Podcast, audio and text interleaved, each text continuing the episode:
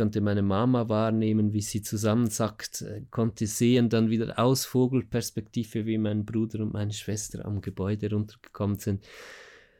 Alle diese Perspektiven gleichzeitig. Also ich habe nicht gewechselt von einer in die andere, sondern ich war überall gleichzeitig ähm, und habe das alles so wahrgenommen.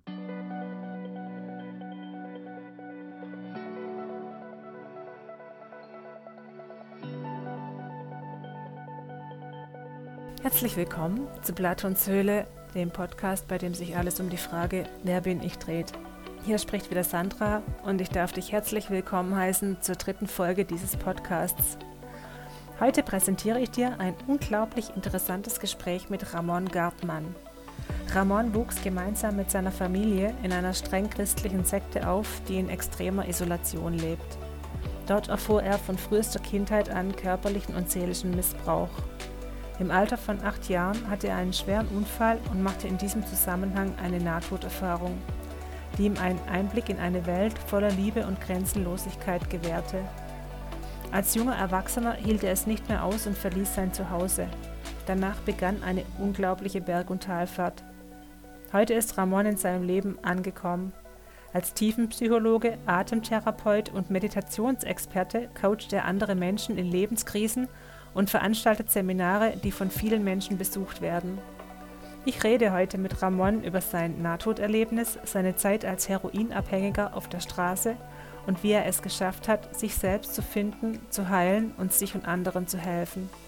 Ich präsentiere dir Ramon Gartmann. Ja, Ramon, ich freue mich sehr, dass wir dieses Gespräch heute führen können. Lange war es ja geplant. Wie mhm. geht es dir? Sehr gut. Ich ähm, habe einen gemütlichen Tag hinter mir bisher und bin jetzt, äh, ja, freue mich auf dieses Gespräch mit dir. Ja, ich, ich glaube, ihr plant gerade euren Umzug, ne? Ihr seid gerade ein bisschen schon. Genau, und ja. das ist eine größere Sache. Es spielt da so viel mit. Wir äh, wollen nach Irland gehen und Irland ist im Moment ähm, ein bisschen schwierig wegen, den ganzen, äh, wegen der ganzen Corona-Sache. Das ist das eine. Und es gibt auch noch so viel halt, äh, was da mitspielt, was stimmen muss, ähm, wenn man auswandert. Und wir gehen jetzt einfach Step by Step und sind aber jeden Tag dran, ja, am Hinarbeiten. Respekt. Finde ich richtig mutig und toll von euch. Ja, dann legen wir mal los. Mhm. Du warst ja schon als kleiner Junge auf eine ganz bestimmte Art und Weise besonders. Dir war es möglich, Dinge wahrzunehmen, die anderen verborgen geblieben sind. Kannst du vielleicht ähm, anhand von einem Beispiel schildern, wie sich das so äußerte bei dir? Mhm. Also ähm, vielleicht ungewöhnlichsten war es, äh, dass ich abends, wenn ich ins Bett ging, nicht einfach einschlief, sondern ich blieb bewusst, also ich blieb wach. Und äh, während ich als Körper oder die, die physische Ebene von mir eingeschlafen ist, ähm, wurde mein Bewusstsein frei, um andere Ebenen wahrzunehmen. Das heißt, äh, während dem Einschlafprozess hat sich dann einfach der, der ganze Raum verändert äh, ich habe den, den Raum immer mehr als Energie wahrgenommen, äh, eine pulsierende Welt aus Energie, eine sehr viel lebendigere Welt, als wir sie so im, im physischen sehen und habe da auch Wesen getroffen, die ähm, mir Dinge gezeigt haben, mit mir zusammengearbeitet haben. Äh, es waren eigentlich so ein bisschen wie spirituelle Eltern für mich, die äh, in einem ganz liebevollen Rahmen einfach äh, mit mir zusammen Zeit verbracht haben und mich ganz viel gelernt haben, insbesondere über die Liebe. Mhm. Das ist ja schon echt erstaunlich, weil ich kenne dieses Phänomen, kenne ich eigentlich nur von Menschen, die sehr, sehr, sehr lange meditieren mhm. und äh, dann praktisch ihr Bewusstsein oder Gewahrsein praktisch beim Einschlafen auch, ja, wie soll ich das sagen, wach halten können. Oder das klingt jetzt wahrscheinlich blöd, ne? Ähm, und sich dann auch noch daran erinnern können. Und dir war das ja auch möglich, ne? Also du konntest dich ja am nächsten Tag auch noch daran erinnern. Ja, richtig. Es war ähm, oft sogar auch ein bisschen schwierig, das so richtig voneinander zu unterscheiden. Ich, ich brauchte eine Weile, um zu lernen, dass das verschiedene Dimensionen sind, die nicht äh, wie auf derselben Ereignislinie stattfinden. Ähm, äh, es war für mich dann sehr komisch halt zum Beispiel, dass ich im normalen Alltag nicht fliegen konnte oder solche Dinge. Ich kann mich an Momente erinnern, wo, wo ich meiner Schwester gesagt habe, ah ja, ich, ich habe jetzt ähm, besser fliegen gelernt und so und sie hat einfach nur gelacht, die war ein paar Jahre älter, ja. Und äh, ich, ich war äh, ganz verwirrt, warum sie jetzt so lacht und habe ich gesagt, nee, schau mal, ich zeig's dir und probiert zu fliegen, wie ich das halt gemacht habe in meinen nächtlichen Ausflügen und gelernt habe. Und das hat dann nicht geklappt und, äh, und ich war völlig vor den Kopf gestoßen und habe äh, nicht verstanden, warum das jetzt nicht mehr geht. Und ich habe also wirklich einige Zeit gebraucht, weil diese anderen Dimensionen halt genauso real sind. Mhm. Also ähm, das ist eine mindestens genauso äh, reales Erlebnis in diesen anderen Ebenen unterwegs zu sein wie hier. Ja, genau. krass. Hast du Hast du gedacht, dass das jeder so, dass jeder diese Erfahrungen macht? Also war dir das lange gar nicht bewusst, dass das was Besonderes ist? Ja, genau, ja. absolut. Das und auch die ganzen anderen Wahrnehmungen. Ich habe halt Energie und Emotion, das liegt sehr äh, nahe beieinander. Das heißt, ähm, unser, unser Emotionalkörper oder unser, der emotionale Anteil unseres Wesens sozusagen ist im Grunde genommen auch schon ein Energiekörper. Und dadurch, weil ich den Zugang so hatte zum, zum Energetischen einfach von klein an, konnte ich auch zum Beispiel äh, frei heraus die ganze emotionale Verfassung von anderen Menschen wahrnehmen. Und ich wusste, was ein Mensch fühlt, äh, wo, was dieser Mensch gerade durchmacht, alles Dinge, die sonst verborgen bleiben. Und auch das zum Beispiel war dann halt für mich so selbstverständlich, wie, wie hätte ich auf die Idee kommen sollen, dass andere das nicht so wahrnehmen. Das hat zu zwei Problemen geführt. Ähm, einerseits haben sich andere Menschen dann äh, von mir immer wieder, äh, je nach Situation, fast ein bisschen bedroht gefühlt, weil ich sie sozusagen so durchschaut hatte, obwohl das nicht eine negative Absicht war von mir. Ja. Und andererseits war es für mich manchmal ein bisschen schwierig, ähm, weil ich ja davon ausgegangen bin, dass die anderen mich auch so wahrnehmen dass die dann nicht ähm, äh, appropriate, äh, also halt äh, ähm, auf die Situation passend, auf meine Gefühle passend auf mich reagiert haben.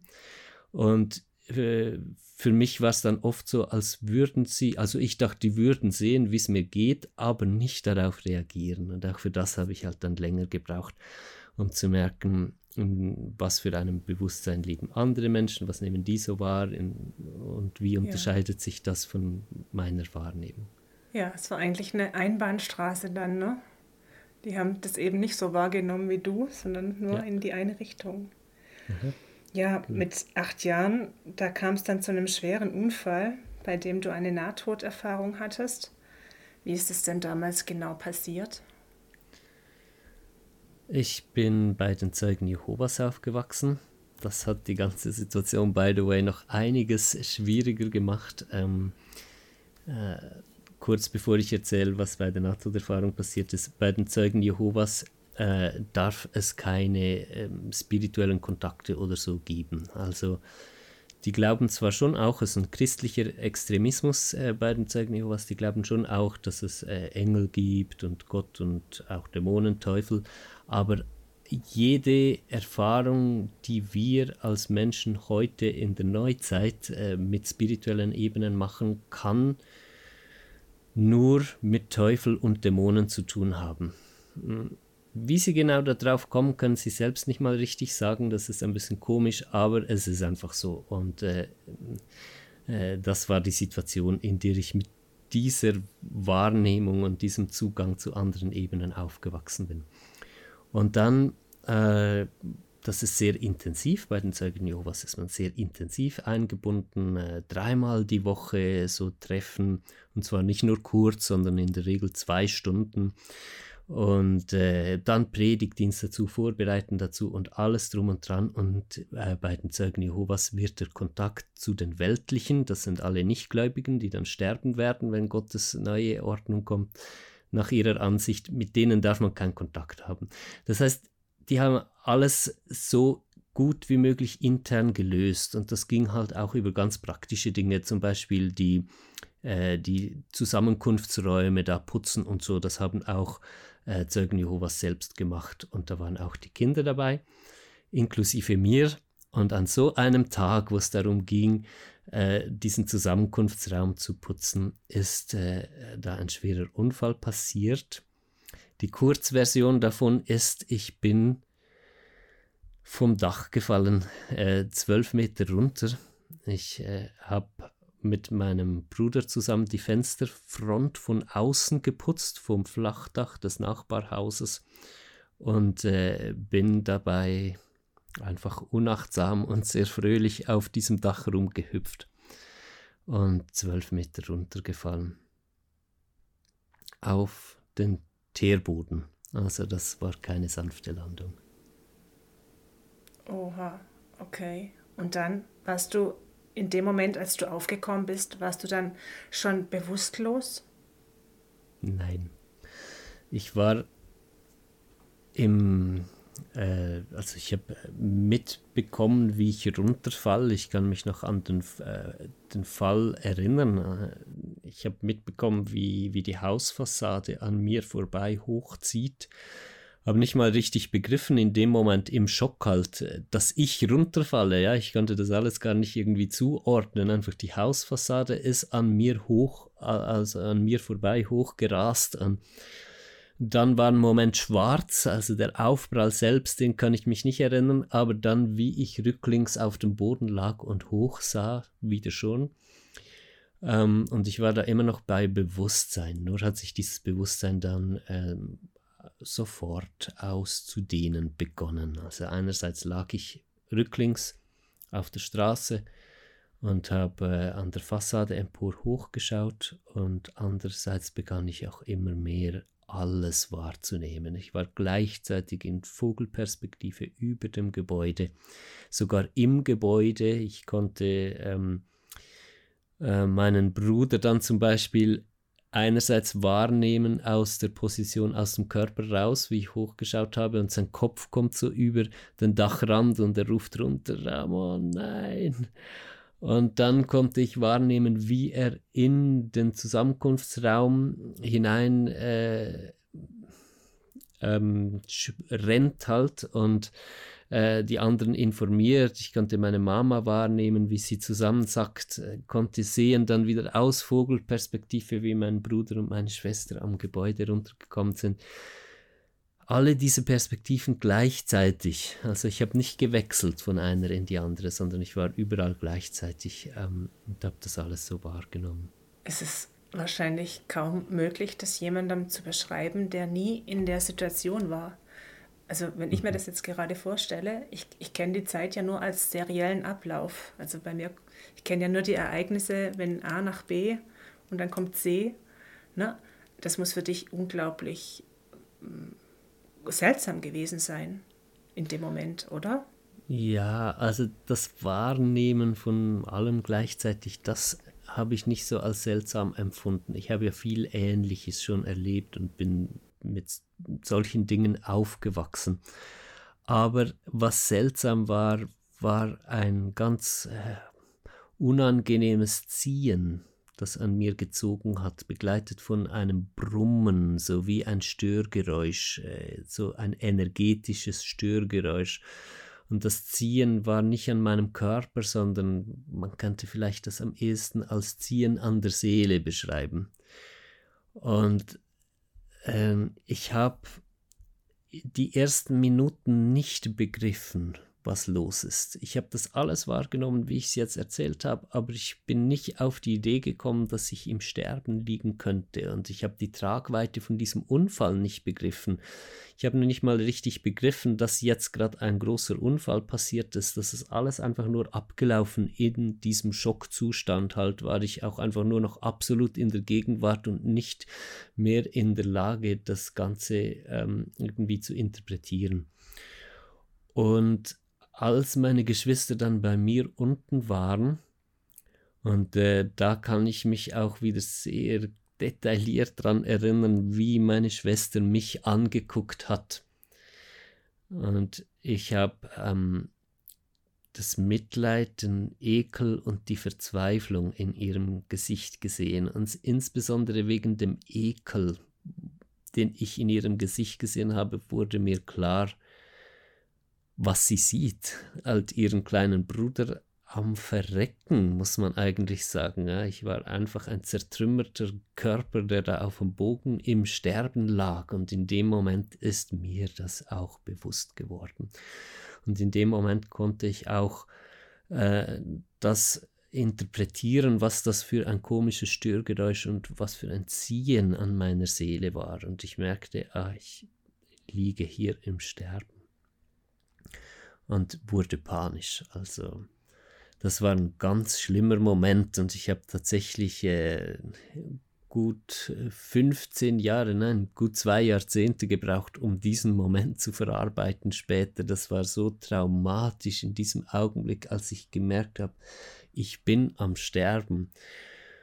Und ich wusste einfach, das darf nicht passieren. Also egal was ich tun musste, ich musste das aufhalten können und ich habe mich gewehrt dagegen, aber es wurde immer schlimmer. Ich, ich hatte keine Chance gegen die Kraft, die an mir gezogen hat und gleichzeitig unendlich Angst, wohin die mich zieht und auch ein unendliches, äh, unendlich schlechtes Gewissen meiner Familie und ganz besonders meiner Mama gegenüber.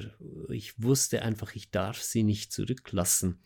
Und ähm, trotzdem konnte ich nichts dagegen tun. Also das war äh, völliges Ausgeliefertsein in einem Ausmaß, wie man es sich nicht vorstellen kann, wenn man nicht schon mal sowas erlebt hat. Unendlich schlimm halt. Oh. Nun ist es ja so, dass manche, die unterstellen ja, dass so eine Nahtoderfahrung vielleicht eine Art Traumzustand wäre oder eine, eine Art Halluzination des sterbenden Gehirns. Mhm. Ähm, aber wenn man die ganzen Nahtoderfahrungen hört, von denen Menschen berichten, die in einer ähnlichen Situation waren wie du, äh, dann sagen wirklich fast übereinstimmend alle, dass es mit einem Traum überhaupt gar nichts zu tun hatte. Äh, und mhm. du sagst ja auch, dass es wirklich so 20 Jahre gedauert hat, bis du irgendwie das verarbeitet hattest. Und mhm. das passiert ja mit keinem Traum. Mhm. Genau. Mhm. Ähm, ich, also kurz dazu, ich kann es nachvollziehen, dass es einigen Menschen ähm, Angst macht oder unangenehm ist, das in Betracht zu ziehen, dass solche Erfahrungen tatsächlich real sein könnten. Es rüttelt einfach zu sehr an äh, Weltvorstellungen, äh, die uns ja auch Sicherheit geben. Äh, wir mhm. fühlen uns unwohl, wenn sich grundlegende Elemente in der Weltvorstellung verändern, dann äh, kann das ähm, ja, eine richtige Panik auslösen und äh, ganz oft wehren wir uns unbewusst dagegen. Wir wissen gar nicht, dass wir einfach aus Angst äh, Dinge ignorieren und nicht ähm, annehmen können, dass es vielleicht so sein könnte. Es ist aber der tatsächliche Grund. Und ähm, das mit dem Sauerstoff und so. Also das kann kein Argument sein von jemandem, der sich auch medizinisch wirklich mit dem Thema auseinandergesetzt hat. Es, es geht einfach nee. nicht auf. Das würde ja auch gar nicht erklären, also diese anderen Perspektiven, von denen du gesprochen hast. Richtig. Du hättest ja, du warst ja zu, zur gleichen Zeit an unterschiedlichen Orten und hättest ja beschreiben können, was dort passiert ist. Oder konntest es ja auch. Das ist ja mhm. an sich Beweis genug, dass es keine Halluzination war. Genau. Richtig. Und ich bin da nicht der Einzige, auch äh, in anderen NATO-Erfahrungen äh, konnten und können Menschen dann äh, Dinge beschreiben, die passiert sind, während sie im Koma lagen. Zum Beispiel, äh, äh, die sie unmöglich äh, wissen konnten, es sei denn, es ist wirklich wahr, dass sie das so wahrgenommen haben. Ja, diese Geschichten kenne ich auch. Ja. Ich habe auch eins meiner Lieblingsbücher darüber ist es von Ibn Alexander, Neurochirurg. Das kennst mhm. du vielleicht. Der hat das wirklich sehr, sehr schön und detailliert beschrieben. Mhm. Ja, wie, wie war das denn danach für dich? Also hast du die Wirklichkeit dann in Frage gestellt? Ja, definitiv. Also die NATO-Erfahrung, die ich erlebt habe, ähm, das hat nochmal alles ganz anders ins Wanken gebracht. Ich erzähle vielleicht kurz, wie es weitergegangen ist. Äh, nach diesem panischen Moment, wo ich gemerkt habe, ich kann mich nicht wehren gegen das, was passiert, habe ich dann nochmal meine Geschwister äh, vor mir stehen gesehen also ich, es war so, ich bin immer so hin und her geswitcht zwischen dieser energetischen Ebene, wo das alles an mir gezogen hat und alles war wie so ein dunkler Schlund, der mich runtergezogen hat und dann zwischendurch konnte ich wieder so äh, Fragmente, einzelne Bildstücke von, von der Welt um mich herum noch wahrnehmen. Aber das äh, war immer mehr im Verschwinden, wurde verschluckt von diesem dunklen Sog. Und einen Moment lang konnte ich noch mal wahrnehmen, wie, wie meine Schwester und mein Bruder vor mir stehen. Und dann äh, habe ich die Verzweiflung in, in ihnen ähm, äh, auch noch mal wahrgenommen und ich habe einfach gemerkt, ich kann, also ich kann mich nicht wehren gegen den Tod, aber ich will sie auch nicht so zurücklassen. Mhm. Und dann habe ich innerlich eine Entscheidung getroffen, und zwar, ähm, ja, ihnen wie ein, ein Lächeln, ein Licht, einen, einen guten Impuls zurücklassen zu können irgendwie das Gefühl, dass alles okay ist. Ich wollte ihnen zeigen, dass alles okay ist und dass sie ähm, nicht so verzweifelt sein müssen über meinen Tod. Und äh, durch diese Entscheidung habe ich mich hingegeben dem, was passiert. Ich, es hat sich angefühlt in, wie ein inneres Aufstehen. Ich, bin, ich habe mich in mir ausgedehnt und bin aufgestanden in der Situation und habe sie akzeptiert habe meinen Tod akzeptiert und ähm, diese Ruhe, die ich ausstrahlen wollte, für sie dann auch tatsächlich in mir gefunden. Ich bin ganz ruhig geworden und in dem Augenblick wurde alles zu Licht. Dann äh, äh, war der Übergang passiert, ja, ich habe mich nicht mehr an der materiellen Welt festgehalten, sondern habe losgelassen und dann war ich in einer Lichtwelt. Ähm, dieses Licht war lebendig, wie man kann sich das vorstellen, wie eine lebendige, ähm, weiße Energie, die reine Liebe ist. Die ganze Dimension war einfach diese ähm, reine Liebe. Und war diese Energie persönlich? Würdest du die als persönlich beschreiben? ähm, lebendig und bewusst. Ja, mhm. aber wenn wir persönlich sagen und uns das so vorstellen, wie du jetzt eine individuelle Persönlichkeit und ich eine Persönlichkeit, dann ist das viel zu eng gefasst, um, um äh, die lebendige Bewusstheit von dieser Liebe beschreiben zu können. Es ist eher ähm, die Essenz von allem, von dir, von mir, von jedem Stein, von jedem Auto, vom ganzen Universum äh, auf diese Art ähm, lebendig und bewusst. So die Grundsubstanz, aus dem alles ähm, kommt. Das habe ich dann auch im weiteren Verlauf der NATO-Erfahrung äh, so erleben können. Ich habe erst Wesen getroffen in dieser Lichtebene, die haben mit mir gesprochen. Das waren auch Wesen, die ich schon kannte aus meinem ähm, nächtlichen Erfahrungen in früherer Kindheit. Und äh, sie haben mich dabei begleitet, einfach ganz tief loslassen zu können. So alle dunklen Anspannungen in mir loslassen zu können und mich von dieser Liebe so richtig erfüllen äh, zu lassen. Ähm, so lange, bis ich selbst einfach so frei fließend und leuchtend und einfach Liebe war, wie, wie die Dimension, in der ich mich befand. Die ganze Schwere ist noch mehr weggegangen, die ich mitgebracht hatte.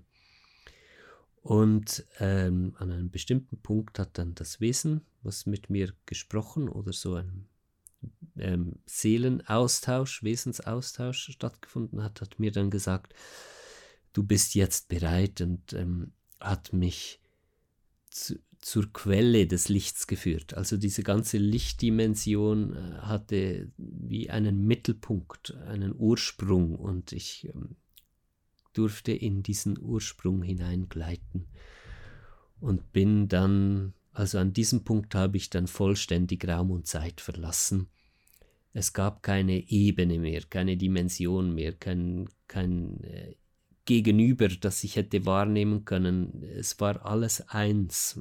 Ich selbst war, ich kann nicht mal sagen Teil von diesem einen, weil dann würde man schon wieder aus, aus unserer Weltwahrnehmung sich das vorstellen, sondern ich war es, aber es gab auch nichts mehr anderes als es, diesen Ursprung der, also die, die Liebe selbst, die, die, die reine eine Kraft. Und ähm, gefühlt war ich natürlich ewig da drin, weil es war ja außerhalb von Raum und Zeit, es gab keine Zeit mehr und trotzdem war das dann mal zu Ende, dieser Teil, und ich wurde wieder zurückgeholt in die Ebene, in der ich vorher war, die Lichtebene mit diesen Wesen und, und wurde. Ganz, ja? ganz kurz noch, solange du noch drin warst, gab es da irgendwelche Erkenntnisse, die du machen konntest? Also hast du gespürt, dass du plötzlich Dinge verstanden hast, die du davor nie verstanden hast oder dass Fragen beantwortet wurden? Nicht während ich drin war, weil es gab gar keine Möglichkeit mehr Erkenntnisse zu machen, weil es keinen, ähm, es gab nichts mehr, was man hätte differenzieren können voneinander oder miteinander vergleichen. Es, es war wirklich nur noch eins, mhm. absolut. Und solange ich da drin war, gab es keine Fragen und keine Antworten, ähm, was einfach aus der Art des Erlebnisses gar nicht möglich gewesen wäre, dass es noch Fragen und Antworten gegeben hätte. Ich habe aber ganz tiefe Erkenntnis gemacht aus meinem Aufenthalt in, in der Essenz äh, sozusagen. Ähm, als ich dann zurückgekommen bin und ähm, in den drei Jahrzehnten, in, in denen ich äh, das verarbeitet hatte, ähm, also da geht es jetzt nicht mehr um das Trauma vom Sterben, sondern da geht es darum, dass ich erlebt habe, was die Essenz des Lebens ist. Und äh, dafür habe ich tatsächlich noch länger gebraucht, um das zu verarbeiten, als äh, das Trauma des Sterbens. Ähm, und äh, in den drei Jahrzehnten, in denen ich das äh, bisher verarbeitet habe, und ich bin immer noch dran, ja, ich bin nicht fertig damit, ähm, konnte ich dann ganz, ganz viele Erkenntnisse machen und ganz viel verstehen. Wie hat sich denn dein, deine Sicht darauf verändert in diesem Erkenntnisprozess? Die Sicht hat sich vor allem auf mich und das Leben verändert. Also äh, die Identifikation, ähm, die für viele normal ist, dass man äh, sagen kann, ja, ich bin Mann oder Frau, ich bin Mensch, ich bin Arbeiter oder Studierte, ich bin ähm, äh, wissenschaftsinteressiert oder spirituell ausgerichtet, ich, ich habe viel Geld oder wenig Geld. Äh, alle diese Dinge, die dass das etwas mit unserem wahren Sein zu tun haben könnte, war einfach völlig ausgeschlossen. Also äh, ich kam zurück schlussendlich aus dieser NATO-Erfahrung äh, zwischen Stühlen und Bänken. Ich, ich wusste nicht mehr, was ich hier soll. Ähm, worum sich die ganze Welt dreht, das machte alles keinen Sinn mehr. Also einerseits war völlig klar, dass das, ähm, was ich bei den Zeugen Jehovas äh, lernte, was Gott und die Welt so machen, wenn ich das so herzhaft frei sagen darf, völliger Blödsinn ist, was absolut nicht aufgehen kann. Äh, und zwar nochmal in einer anderen Tiefe. Ich meine, es hat schon vorher ähm, nicht wirklich gematcht mit dem, was ich erlebt habe in diesen verschiedenen Dimensionen, aber jetzt war es absolut nicht mehr haltbar. Nur gleichzeitig musste ich das auch für mich behalten. Ich konnte meiner Familie das nicht antun, konnte, wollte, ja, tatsächlich beides, konnte und wollte ihnen das nicht antun, habe so getan, als würde ich das immer noch alles gut finden, einfach damit sie nicht so schreckliche Gefühle erleben müssen, weil sie ihren Sohn verlieren. Meine Mama hatte immer gesagt, ich würde dich lieber an den Tod verlieren als an den Teufel. Das hat einfach geheißen, das Schlimmste, was du mir antun kannst, ist von den Zeugen Jehovas zu gehen. Und es war nicht nur bei den Zeugen Jehovas so, ja, ich meine auch die ganze Schule, auch da ist mir ganz viel halt das Stupide daran, ähm, nicht irgendwie als Konzept, dass ich jetzt eine neue Idee gehabt hätte, wie man Schule machen müsste, sondern ich hatte halt so ein untrügliches Gespür, eine, eine absolute Wahrnehmung dafür mit nach Hause gebracht, was ist wahr und was ist einfach nur Konzept und schlussendlich Energieverschwendung. Und da hat dann die, die Religion dazu gehört, aber auch viel, viel mehr. Wie gesagt, die ganze Schulbildung, unser ganzes Konzept von Leben in unserer Gesellschaft, was für Ziele wir verfolgen und so weiter. Das alles hat nicht mehr wirklich Sinn gemacht, aber ich musste halt erst rausfinden, ja. was ich damit anstelle. Weißt du, an was mich das gerade ganz, ganz arg erinnert? Du hast ja erzählt, du äh, hast in der oder nach der Nahtoderfahrung dachtest du, du bist mehr als deine Rolle. Also du hast gemerkt, dass du davor ganz viele Rollen hattest. Also man identifiziert sich als Mann, Frau, Arbeiter und so weiter. Mhm. Und äh, es gibt eine tolle Doku über Jim Carrey. Ich weiß nicht, ob du den vielleicht kennst. Das ist ein Schauspieler. Mhm, der hat ja. mal eine, also der hatte mal in einem Film, der heißt Man on the Moon, da spielte er die Rolle, oder da spielte er die Rolle des, des Andy Kaufman. Und in die hat er sich so vertieft, dass er auch in den Drehpausen und an freien Tagen, da war er weiterhin Andy Kaufman. Und nach dem Dreh hatte er totale Schwierigkeiten, wieder zurückzufinden zu sich selbst. Und ähm, er stellte dann fest, dass äh, auch Jim Carrey eigentlich nur eine von vielen Rollen war, die er gespielt hatte. Und dass sein Selbst also ja, dass er selbst eigentlich jenseits dieses Ichs und jenseits dieser Rolle von Jim Carrey liegt. Mhm. Und äh, wenn du das gerade erzählst, dass du dich selbst ganz anders wahrgenommen hast und auch, dass deine Mutter praktisch auf, auf dieser Rolle als, ja, Ramon als Sohn bestand und im Grunde genommen sagte, ihr, ihr wäre es lieber, du wärst tot, als diese Rolle aufzugeben. Mhm. Ähm, genau so muss sich das doch angefühlt haben, oder? Du musst doch eigentlich, also für mich hört sich das an, als ob du das Gefühl hattest, dass wir uns als Menschen oft auf unsere Rollen reduzieren. Hm. Nicht nur oft, sondern so ziemlich immer. Und ähm, trotzdem bin ich ja in, in, in, in diese Rolle zurückgekehrt. Trotzdem war ich ja wieder in dieser Welt, in, in der ich auch festgelegt war darauf. Das liegt ja nicht nur an der Gesellschaft, sondern auch an unserer ganzen Psyche. Ähm, diese Rolle, es ist zwar einfach nur eine Rolle und man kann sagen, eigentlich vollkommen random. Also, was du zufälligerweise so alles erlebt hast in deiner Kindheit, in welcher Familie du zufälligerweise aufgewachsen bist und so weiter, das macht dich dann als Persönlichkeit aus. Und dann kann man auch sagen, eigentlich sind wir diese Rolle gar nicht. Unsere wahre Essenz ist etwas ganz anderes und wenn man sich die Jahre oder Jahrzehnte Zeit nimmt, um da wirklich dahinter zu kommen, was das ist, dann stellt man fest, wir sind reine Liebe und es ist einfach alles voll schön. Und trotzdem ist diese Rolle ja da.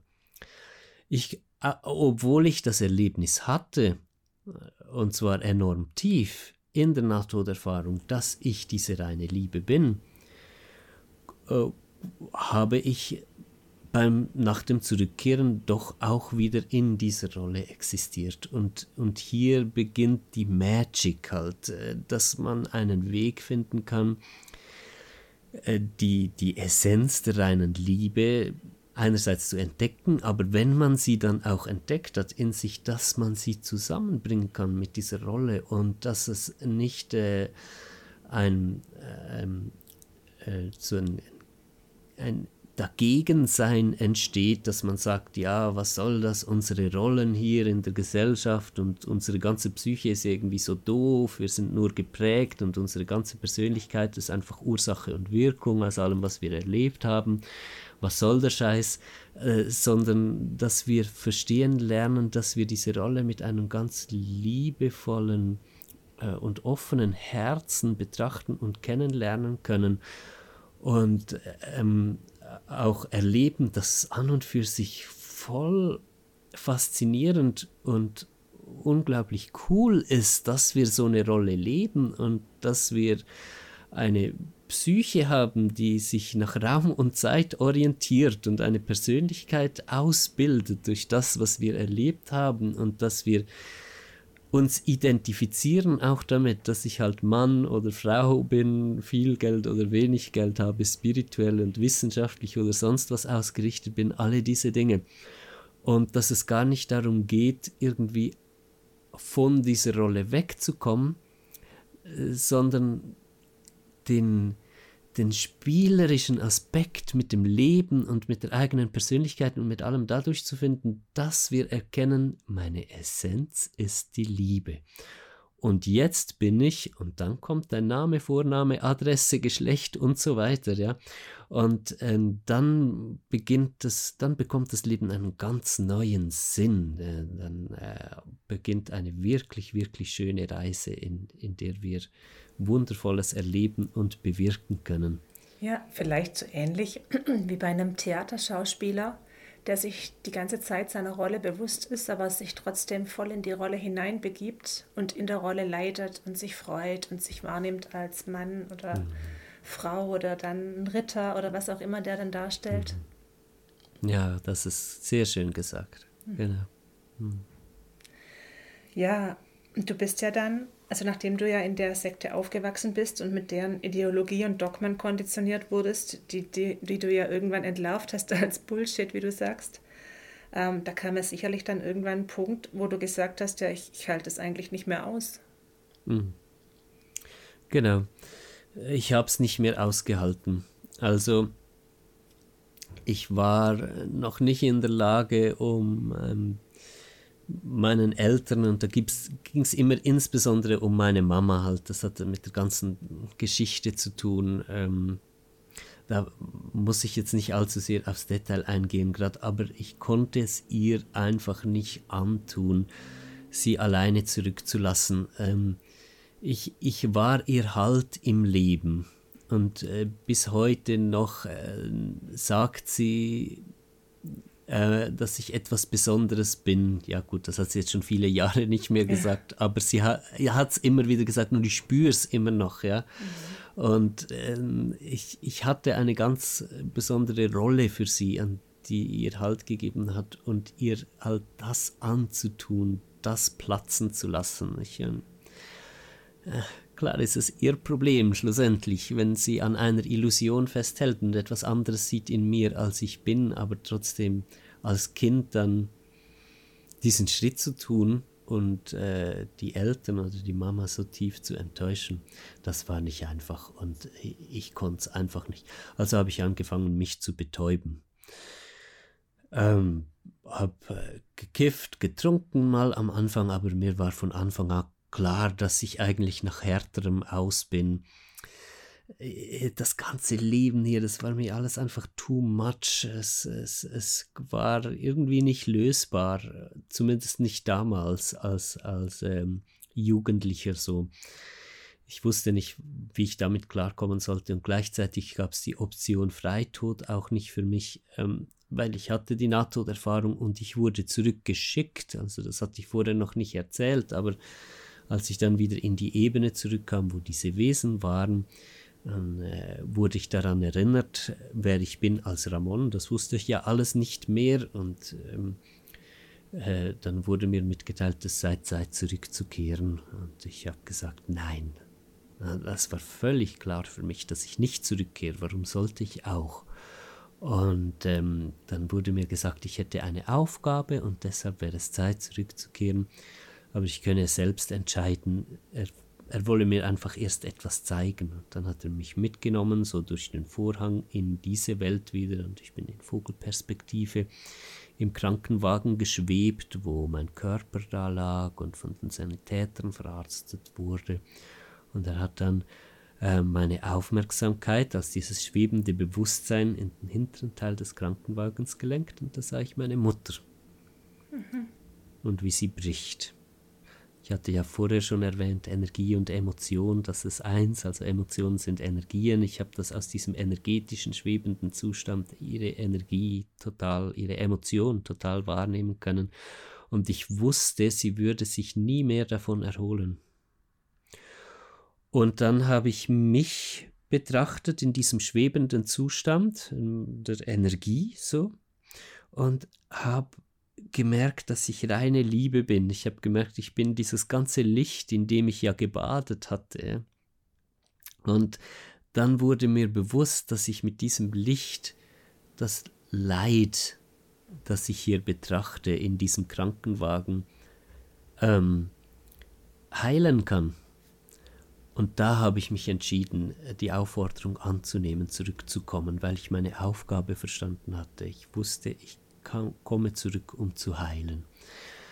Das heißt, ich war dann zurück, ich war, ähm, ja, die Jahre gingen weiter, ähm, ich wurde jugendlich, ich war völlig überfordert damit, dass ich hier sein musste. Ich hatte so schreckliche äh, Traumata, unverarbeitet in mir. Ich wurde als Kind auch noch missbraucht, habe Gewalt erlebt, mhm. also vielfach missbraucht. Und äh, mein Vater war Alkoholiker und es war einfach, alles war so schlimm und kaum auszuhalten. Und ähm, wäre dieser Umstand nicht gewesen, ganz ehrlich, ich hätte den Freitod gewählt. Äh, so viel Courage auch mir selbst gegenüber hätte ich gehabt, um, um zu sagen, hey, ich gehe, das bringt's nicht. Und da war halt einfach dieser Impuls, also nicht nur der Impuls, sondern das Erlebnis, dass es doch etwas Tieferes gibt und dass das alles Sinn macht, auch wenn ich ihn jetzt nicht sehen konnte. Und das Erlebnis war so tief in mir drin, das konnte ich nicht verleugnen. Ich konnte nicht so tun, als hätte ich das nicht erlebt und als wüsste ich nicht, dass ich wirklich mit dieser Aufgabe hier bin, Heilung ja. zu bringen. Und darf ich, deshalb, darf ich ja, dich da an der Stelle gerne, ganz kurz unterbrechen? Ähm, weil, ja, du sagtest ja, du hast gemerkt, dass du eine Aufgabe hast und auch gespürt, dass dein Sinn in deinem Leben ist. Bist du denn heute der Meinung, dass es, dass, dass es, dass, dass es determiniert war, also dass es eine Art Vorbestimmung gibt? Oder glaubst du, dass alles zufällig ist? Weil das würde ja dem widersprechen. Ich kann hier wirklich nur sagen, was ich glaube. Mhm. Nicht, das kann niemand abschließend sagen, ob alles determiniert ist oder nicht. Ja. Aber ich kann sagen, wie ich es empfinde. Ähm, es gibt Richtungen im Leben und klar ist viel nicht determiniert, aber schon sehr wahrscheinlich. Es sind Wahrscheinlichkeiten und es gibt große Wahrscheinlichkeiten. Es gibt immer aber auch ein Element Zufall oder Einwirkungen, die, die wir so noch nicht zuordnen können. Und ich glaube tatsächlich, dass es äh, einen freien Willen gibt, und zwar nicht nur für uns Menschen, sondern irgendwie äh, man, wir können uns schon entscheiden, äh, was wir tun wollen. Und klar spielen alle Prägungen und alles, was wir je erlebt haben, mit, aber gleichzeitig ist es auch noch etwas mehr. Also ich ähm, erlebe mich und das Leben nicht so, dass ich einfach einen hart betonierten Pfad entlang rolle, äh, eine unabänderliche Bahn, die dann das Leben ist, sondern eher eine etwas weichere Bahn, vielleicht äh, aus, aus äh, Erde und, und Gras, auf der die Kugel des Lebens so rollt und es, es spielen aber dann ganz viele Elemente mit und alles kann auch immer ein bisschen anders wieder rauskommen. Mhm. die Aufgabe, mit der ich zurückgekommen bin, ähm, es war ja dann auch an mir, ob ich die annehmen möchte oder nicht. Und äh, dass ich in diesem Moment, als ich im Krankenwagen war, mein Licht gesehen habe und das Leid hier, dass das dazu geführt hat, dass ich mich dann entschieden habe, hierher zu kommen.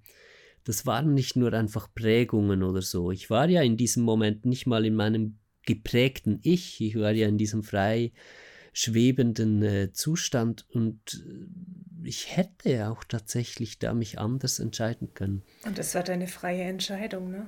Richtig. Und genau. das ist ja, was, was man ganz selten hört. Es gibt ja immer nur die Fraktionen. Die eine, die sagt, alles ist determiniert. Oder die freie mhm. Willenfraktion, die sagt, alles unterliegt dem freien Willen. Mhm. Und was du gerade sagst, das ist, ähm, es gibt eine Metapher aus dem Sophismus. Da, ähm, das ist so ein Bild von einem Webteppich. Und ähm, da gibt es ja im Webteppich gibt's ja immer die vertikalen Fäden. Mhm. Das sind die Fäden, die praktisch vorgegeben sind im Leben. Also von denen du sagst, es gibt eben große Wahrscheinlichkeiten, um die kommt man kaum rum. Mhm. Und dann gibt es das Bild von diesen horizontalen Fäden, die eingewoben wird und wo man immer selbst entscheidet, wie webe ich die ein, welche Farbe wähle ich. Und natürlich befinde ich mich mit den horizontalen Fäden immer in einem gewissen Spektrum, in einem gewissen Rahmen. Darüber komme ich nicht hinaus, aber das ist dieses, diese Sufi-Metapher, die lässt im Grunde genommen auch beide Wahrheiten zu. Also die der mhm. Determiniertheit und des freien Willens, die mhm. dann doch sehr kurioserweise nebeneinander existieren können. Ja, ah, das finde ich sehr schön. Ja.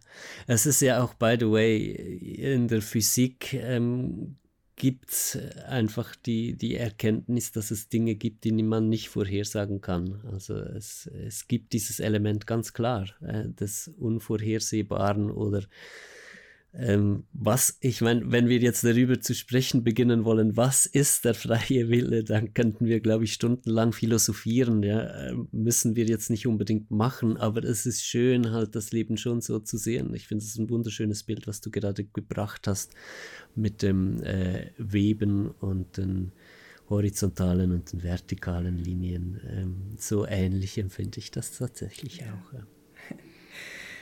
Du sagtest ja gerade, dass du gemerkt hast, dass du die Fähigkeit hast zu heilen, auch deine Mutter, dass du deine Mutter heilen könntest.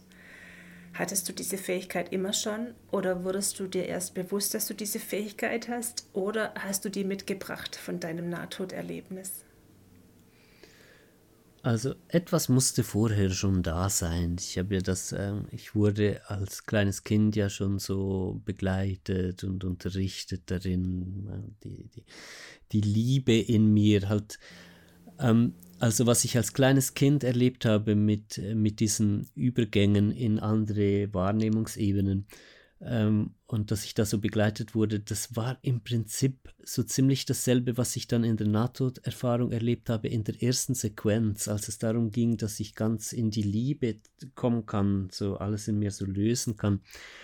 Und ähm, ich weiß nicht, woher das kam, dass ich das äh, schon als kleines Kind hatte, aber das war wohl schon da.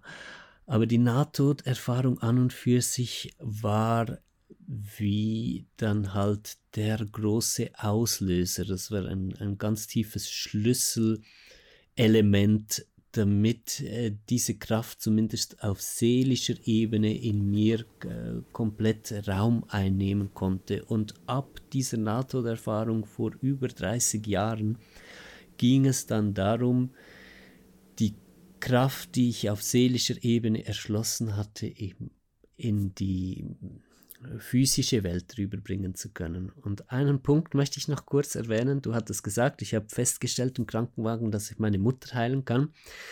Ähm, das war ein Missverständnis.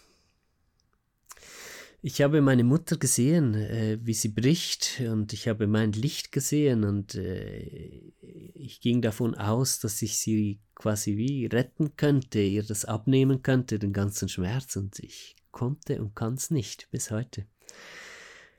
Was ich nicht gesehen habe in diesem Krankenwagen, was ich einfach mal so übergangen bin mit meiner Aufmerksamkeit, war ich. Der Körper ich als Körper, wie ich in diesem Krankenwagen gelegen bin, in der physischen Ebene, völlig zertrümmert, am Ende und auch ganz schlimm geschunden, ausgenutzt äh, und, und äh, psychisch auch total am Ende, ähm, ein, ein Häufchen Elend, äh, was da gelegen ist. Und um dieses Häufchen Elend ging es tatsächlich. Die Liebe, mit der ich zurückgekommen bin, es hat in mir Klick gemacht, als ich das Leid meiner Mama sah und irgendwie dadurch auch das Leid der Welt verstanden hatte. Also es ging nicht nur um meine Mama, sondern ich habe verstanden, die Welt leidet und ich habe die Lösung in mir. Ähm, aber schlussendlich der Weg, das Portal, über das die heilende Kraft in diese Welt kommen kann, bin ich selbst. Das ist dann die Erkenntnis, die so viel Zeit gebraucht hat, äh, dass ich mir auch immer mehr den Wert gegeben habe und gemerkt habe, hey, es geht darum, mich selbst zu heilen. Ich habe diesen Input dann auch immer wieder bekommen äh, über die kommenden Jahre, äh, heile erst dich selbst und dann kannst du andere heilen und mhm. so weiter. Und es ging daran, das ganze seelische Licht, das ich mitgebracht habe, wirklich auf mich selbst zu bündeln und mich selbst zu heilen. Und je weiter ich vorangekommen bin mit dieser Selbstheilung, umso mehr konnte und kann ich auch tatsächlich andere Menschen auf ihrem Weg der Heilung begleiten. Bis es dahin kam, dass du dich selbst heilen konntest, ist aber eigentlich jetzt erstmal noch das Gegenteil passiert. Du bist, kann man das so sagen, ziemlich abgestürzt. Mhm. Genau. Wobei ich heute rückblickend sagen kann, das war auch Teil der Heilung. Ich ähm, bin schlussendlich, also ich wurde verstoßen bei den Zeugen Jehovas. Äh, da bricht in der Regel dann auch die Familie selbst einen Kontakt ab ähm, zu den Kindern, die nicht mehr bei den Zeugen Jehovas dabei sein wollen. Äh, ich, ich bin im Nichts gelandet. Ich hatte keine sozialen Kontakte mehr. Ich hatte kein, ähm, keine gescheite Ausbildung oder irgend sonst was, äh, ähm, was einem so Halt gibt. Ich hatte alles verloren und ähm, äh, war dann auch auf der Straße, hatte die harten Drogen dann natürlich auch gefunden, nach denen ich mich gesehnt hatte, ähm, äh, habe ein äh, so ein gutes Jahr habe ich ein Leben tatsächlich als Junkie auf der Straße geführt.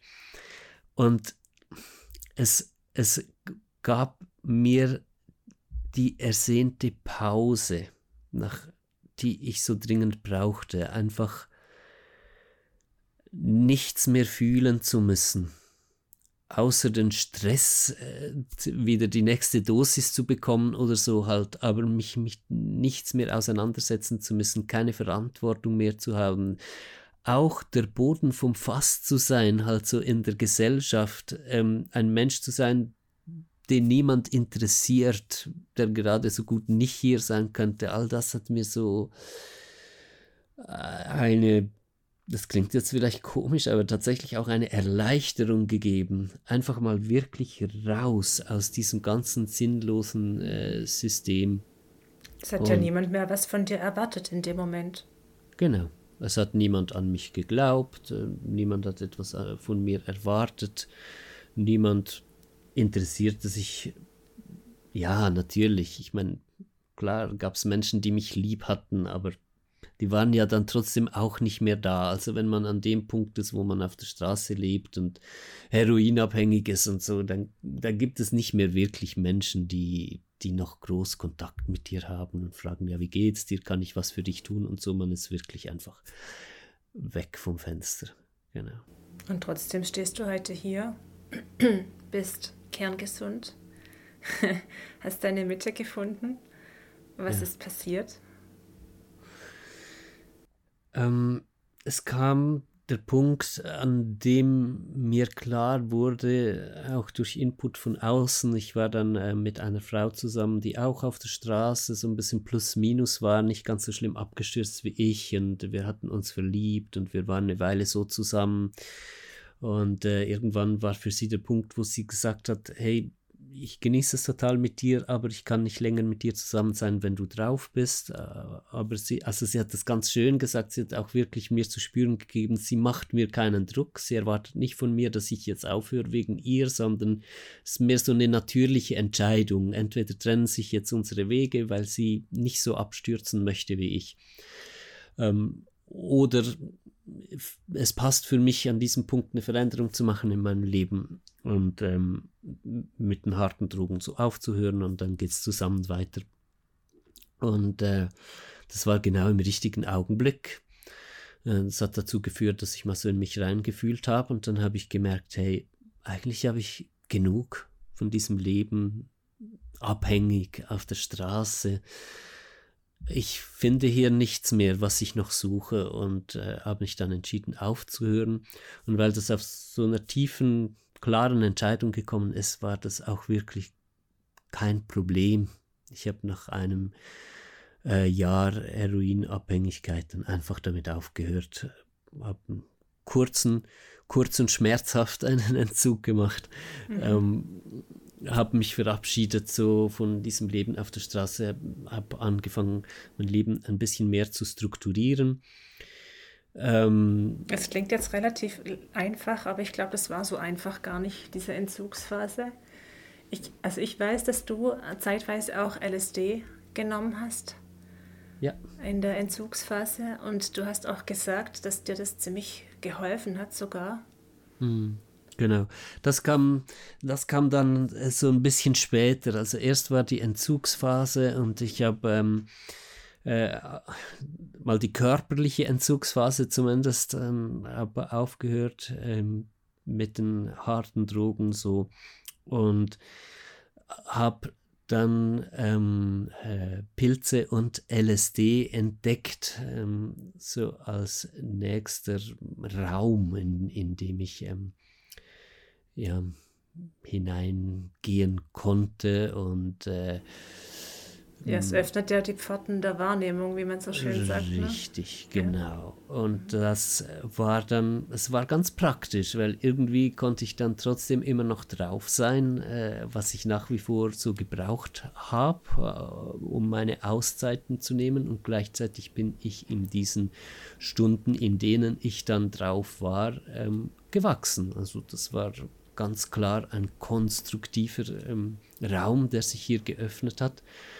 Und ich habe ähm, äh, den Zugang wiedergefunden äh, zu diesen energetischen Ebenen, äh, den ich vorher verloren hatte mit dem Heroin und so. Das macht alles zu, ja, da ist nicht, nicht mehr viel los und ähm, dann ist das wieder aufgegangen und ich habe mich an vieles wieder erinnert und es war wie ein neuer Frühling in meinem Leben und ich war total happy und äh, habe ganz viel Zeit dann, also äh, tatsächlich über, ich glaube auch guten Jahr, jedes, fast jedes Wochenende einfach einen LSD-Trip gemacht und da hat ähm, die haben die Kräfte, die früher schon mit mir gewirkt haben und die auch in der NATO-Erfahrung mit mir gewirkt haben, wieder mit mir angefangen zu wirken. Und ich wurde durch ähm, also an Verarbeitungsprozesse herangeleitet und dann auch durch diese hindurch. Es ging ja jetzt als erstes Mal darum, meine ganze Traumata zu verarbeiten. Die Furcht vor diesem unglaublichen Schmerz und dieser unglaublichen Dunkelheit in mir zu verlieren, die ich integrieren musste, wenn ich irgendwie, also das war der Weg der Heilung, ja, und dann ähm, habe ich ähm, durch Begleitung von ähm, spirituellen Wesen, die dann da waren. Also das waren auch wieder dieselben, die ich schon immer kannte und manchmal auch wieder ein paar neue. Aber äh, es ging dann jeweils so, dass ich in den Trip hineinging und dann kamen diese Wesen und die haben mich dann da durchgeführt. Und da ging es dann darum, ein, also ein Jahr war Intensivphase, aber insgesamt waren es mehrere Jahre mit diesen psychedelischen Drogen. Da ging es darum, dass ich lernte, dass es kein Gut und Böse gibt. Also, dass all die dunklen Dinge, die da hochgekommen sind, dann auch in diesen Trips, äh, dass das keine bösen Energien sind oder so, ähm, sondern schlussendlich die Energie die aus Traumata und so weiter in mir noch festhing und es ging immer darum, das Herz zu öffnen, so der ganzen Dunkelheit, die mir da begegnete in diesen Trips, das Herz zu öffnen. Das klingt jetzt so einfach, als wäre das so ein Spaziergang gewesen, aber das war voll krass. Also das kann man sich kaum vorstellen. Die meisten Menschen, wenn sie einmal einen Horrortrip in Anführungs- und Schlusszeichen erlebt haben, die fassen nie mehr eine psychedelische Droge an.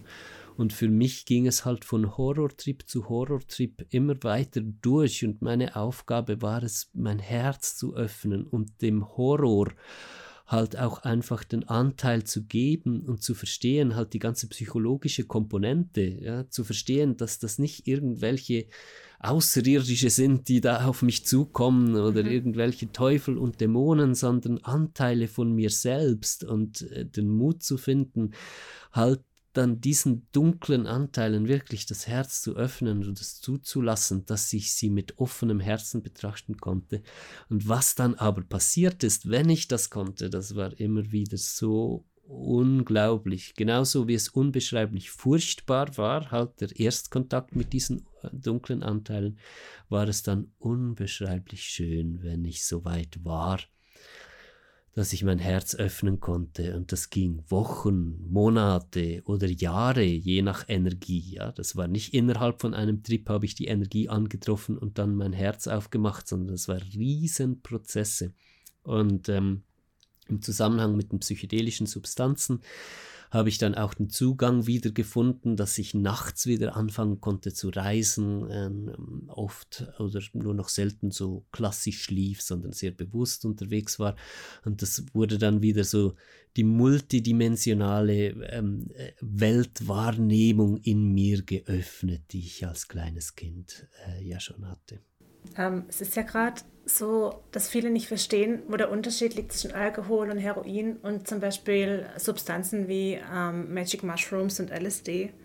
Das eine macht ja komplett zu und das andere öffnet ja eigentlich den Zugang zum Unterbewusstsein. Genau. Und die Kunst, das habe ich jetzt bei dir auch rausgehört, die Kunst liegt eigentlich darin, die Erfahrungen, die man dort macht, dann zu integrieren in das, in das Leben nachher, also in das sozusagen nüchterne Leben. Richtig. Ja, weil du hast für dich ja dann auch irgendwann gesagt, ähm, ja, jetzt reicht's, also jetzt ist der Punkt erreicht. Ich weiß, du nimmst heute kein LSD mehr. Hm. Dafür hast du Ersatzdrogen entdeckt. Du meditierst unglaublich viel, bietest hm. auch, äh, ja, bietest auch Meditationsworkshops an. Hm. Wo ist der Unterschied? Also, was hast du für dich in der Meditation gefunden? Es wird nochmal ganzheitlicher. Das äh, Erlebnis der Multidimensionalität, sich so auch als energetisches und seelisches Wesen wahrnehmen zu können. Erst sich selbst und dann sogar die ganze Welt. Also es öffnet sich eine Welt, in der alles lebt, in der man mit allem kommunizieren kann und das ist total schön. Mit ähm, substanzinduzierten Erlebnissen, also äh, mit LSD zum Beispiel, da öffnet sich der Geist sehr. Das ist wie so ein Teil, der sich öffnet für diese Ebenen, aber der Körper, also zum Beispiel mit einer LSD-Therapie, dann wirklich das auch auf Körperebene zu bringen und so richtig als ganzes Wesen das Bewusstsein zu integrieren, das sich geöffnet hat während so einem Trip, das ist enorm schwierig.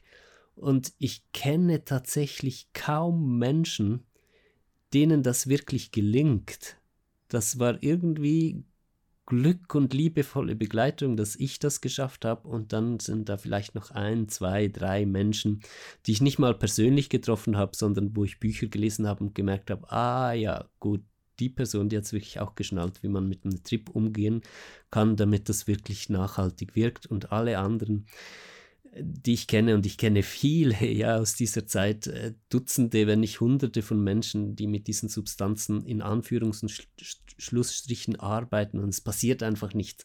Weil die, die große Kunst dabei ist es wirklich auf die Körperebene auch, so in das Hier und Jetzt auch ins Physische reinzubringen. Und da ist Meditation und insbesondere Atemmeditation einfach nochmal eine ganz große Weiterentwicklung davon. Ja, du hast ja auch eine Ausbildung zum, zum Atemtherapeut gemacht, ne? Mhm. Und äh, deine Meditationspraxis selbst, die dauert ja schon über Jahrzehnte an. Mhm. Genau. Und ähm, die ganze Öffnung passiert halt aus eigener Kraft.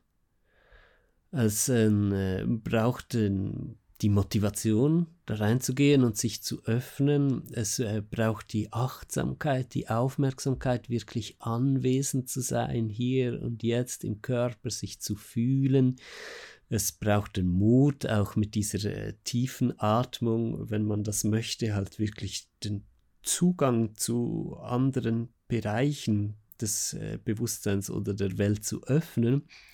Und das Ganze klappt wirklich nur, wenn man selbst äh, die, den, den Willen auch mitbringt und es wirklich tun möchte. Ja, es ist nicht mehr ähm, eine Substanz, die von außen herangeführt wird und dann einfach wirkt im Körper und dann geht's los, sondern äh, man erarbeitet sich diese Bewusstseinserweiterung komplett aus sich selbst heraus und der Schlüsselpunkt dabei ist Präsenz im Augenblick. Und es funktioniert nur, wenn man wirklich sich auf den Augenblick einlässt. Und ähm, es entsteht eine erweiterte Wahrnehmung die wirklich alle Ebenen mit einbezieht. Und man ist mit dem physischen Körper mit dabei, man ist emotional mit dabei, mental mit dabei, seelisch mit dabei. Und da entstehen Räume, die einfach nochmal viel umfassender äh, dann Heilung zulassen in, in einer ganz ähm, tiefen Art und Weise. Und deshalb arbeite ich heute mit Atemmeditation und nicht mehr mit diesen Substanzen. Ja, ich kann unseren ZuhörerInnen auch ganz wärmstens deine Podcast-Folge ans Herz legen, die du gemacht hast über Meditation. Die liebe ich persönlich sehr. Mhm. Aber für all diejenigen, die sie nicht kennen, was würdest du den Menschen empfehlen, die so sagen, ja, ich, ich versuche es immer wieder mit der Meditation, aber es klappt nicht so richtig. Ich sitze da und mein Rücken schmerzt und ich versuche es ja, aber jetzt habe ich schon hier eine Wochen- oder monatelange Praxis hinter mir und mir kommt es eigentlich nur furchtbar langweilig vor und ich verstehe gar nicht, worin da der Gewinn liegen soll. Und dann mhm. geben sie meistens auf. Was, was würdest du solchen Menschen empfehlen? Mach den kostenlosen Meditationskurs. Du findest ihn auf meiner Seite. Ähm, es ist wirklich herzhaft einfach, äh, das Meditieren. Und es sind einfach so viele Missverständnisse damit verknüpft. Ähm, es geht beim Meditieren nicht darum, dass äh, man nicht mehr denken soll oder dass man in ein bestimmtes Gefühl oder einen bestimmten Zustand kommen muss, sondern äh, beim Meditieren geht es darum, dass alles so sein darf, wie es ist und dass man fähig wird, die Situation und den Zustand so, wie er ist, einfach wahrzunehmen. Und ähm, es geht sehr viel einfacher mit angeleiteten Meditationen. Ähm, deshalb empfehle ich das äh, wirklich von Herzen. Ich habe da so einen kostenlosen drei Tage Meditationskurs auf meiner Internetseite ähm, ramongartmann.com findet man den.